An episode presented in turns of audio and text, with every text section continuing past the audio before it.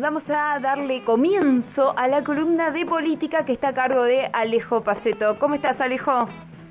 Virginia, Mario, buenos días. ¿Cómo andan? Feliz día. Gracias. Muchísimas gracias, Alejo. Y bueno, en un día como hoy, más allá de que estemos este, recordando la sanción del Estatuto del, del Periodista, eh, tuvimos una jornada de memoria el 24.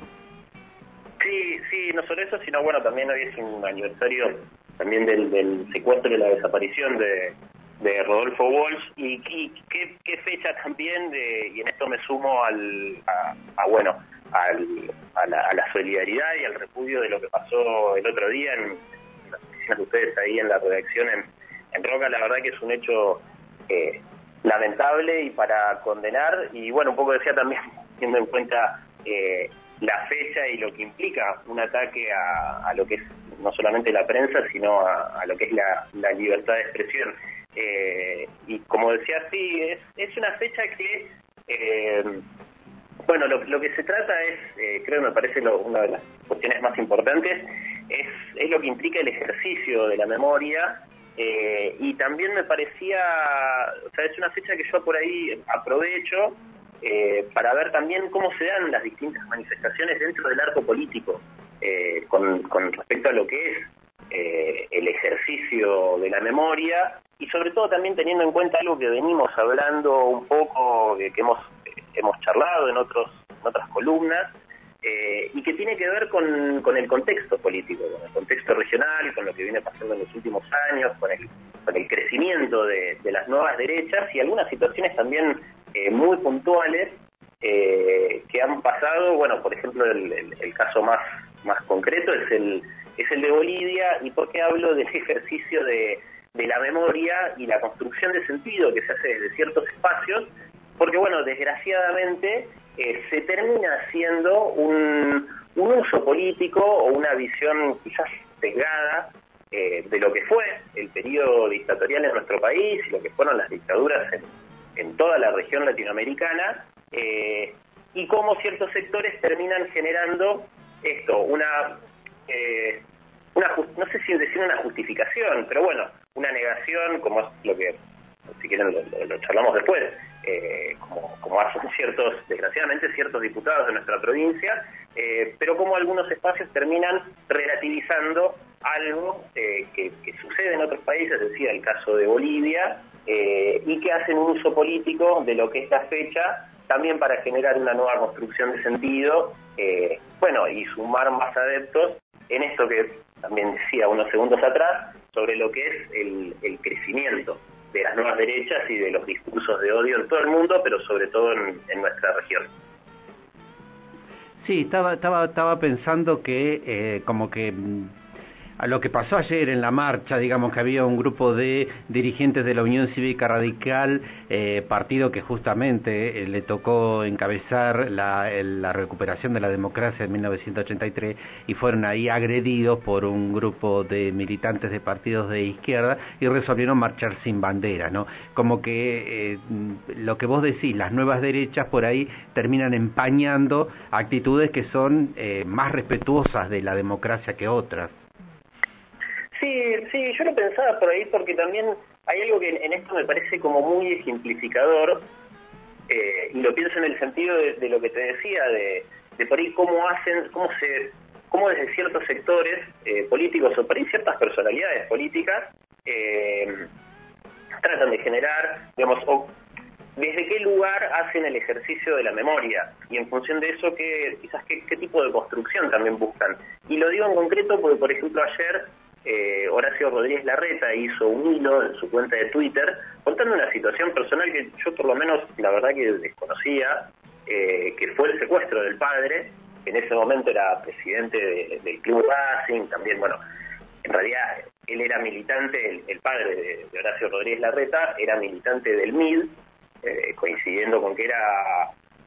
con que era presidente de Racing y que, bueno, él cuenta cómo, bueno, cómo lo vivieron a nivel personal, en su casa, su familia, desde el lado político, obviamente, pero bueno, cómo también eh, el hecho de que sea presidente o dirigente de un club de fútbol, digamos, desde el lado deportivo, bueno, cómo al hacerse eso público, ellos creen que eso ayudó mucho a que bueno, que finalmente lo terminen liberando. Entonces, creo que me parece que ahí hace de un lado quizás, eh, quizás no, en un lugar más emotivo, bueno, hace toda una reflexión sobre lo que implica el Día de la Memoria y la Verdad, la Constitución Democrática, el ejercicio de la memoria, la justicia, las víctimas de la dictadura. Y por el otro lado, dentro del mismo espacio político, tenemos personajes, personalidades políticas, eh, como son Patricia Bullrich, por ejemplo, que su mensaje en Twitter eh, termina siendo otro. Eh, y también acordémonos quién fue durante los años 70 y a qué espacio político pertenecía y cuál es la trayectoria política desde su juventud de Patricia Bullrich, que bueno, en ese momento estaba vinculada a Montoneros, pero termina haciendo otro uso, digamos, es justamente eso, el uso que ella termina haciendo hoy por hoy eh, desvirtuando lo que es eh, el día de la, digamos, lo que fue la fecha de ayer, del 24 de marzo, y, también un poco banalizando, y, que en un momento también cuando ella fue parte de, la gestión eh, de gobierno, bueno, se empezó a hacer también esta, esta movida de, de la memoria completa, que fue muy acompañada también por ciertos intelectuales. Entonces, bueno, ahí vemos una diferencia notable como dentro de un mismo espacio político, o bueno, el caso que comentaban ustedes anteriormente, de, Francisco Sánchez, que ya es directamente negacionista. Y eso a mí me trae por lo menos otra reflexión que es, eh,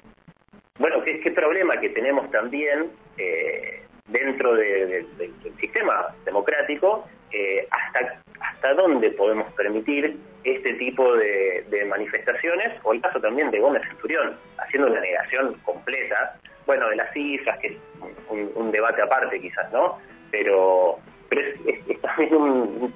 problema que se termina generando por lo que fue en su momento las distintas candidaturas, digo, en distintos momentos que tuvo personaje que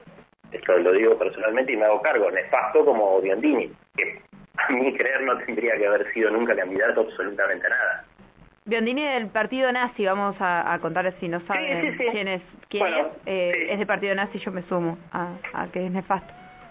Sí, sí, tal cual, y eso creo que hay que decirlo, digamos, porque muchas veces, eh, y, lo digo también como quizás un problema, se terminan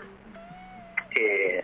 relativizando, tratando de minimizar, o, un poco diciendo, bueno, pero dentro de los marcos institucionales, este tipo de manifestaciones, no, estas manifestaciones públicas, sobre todo de, de,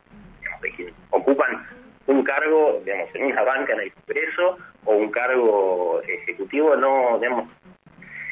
y la verdad que la relativización de ciertas manifestaciones públicas es lo que eh, termina siendo la relativización eh, o el intento de justificar situaciones como las fueron el,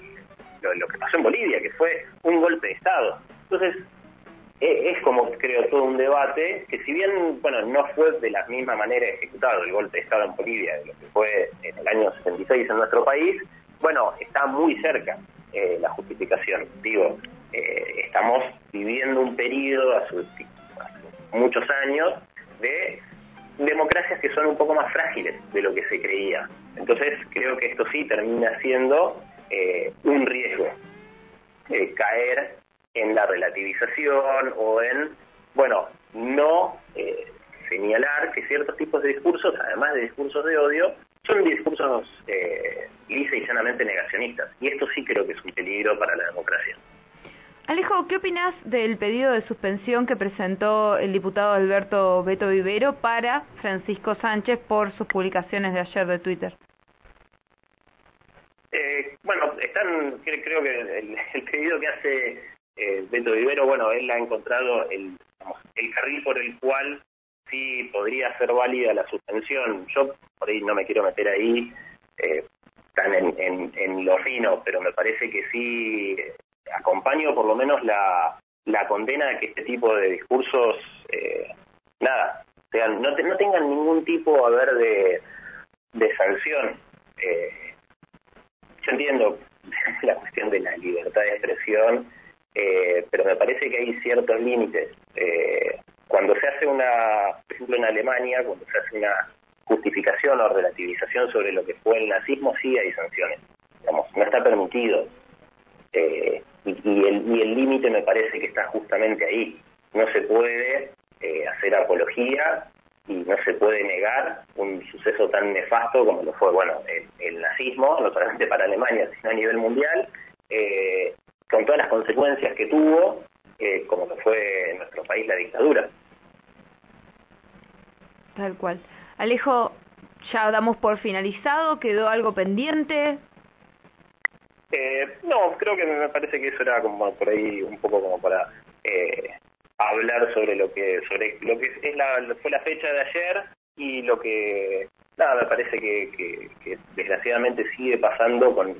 en algunos espacios políticos o con algunos dirigentes políticos y creo que eh, como digo hay que seguir estando alerta eh, a, este tipo de, discursos, de, negaciones o de relativizaciones que hay sobre, digamos, sobre lo que pasó en nuestro país y que terminan eh, justificando o banalizando sucesos eh, como el de Bolivia que pueden,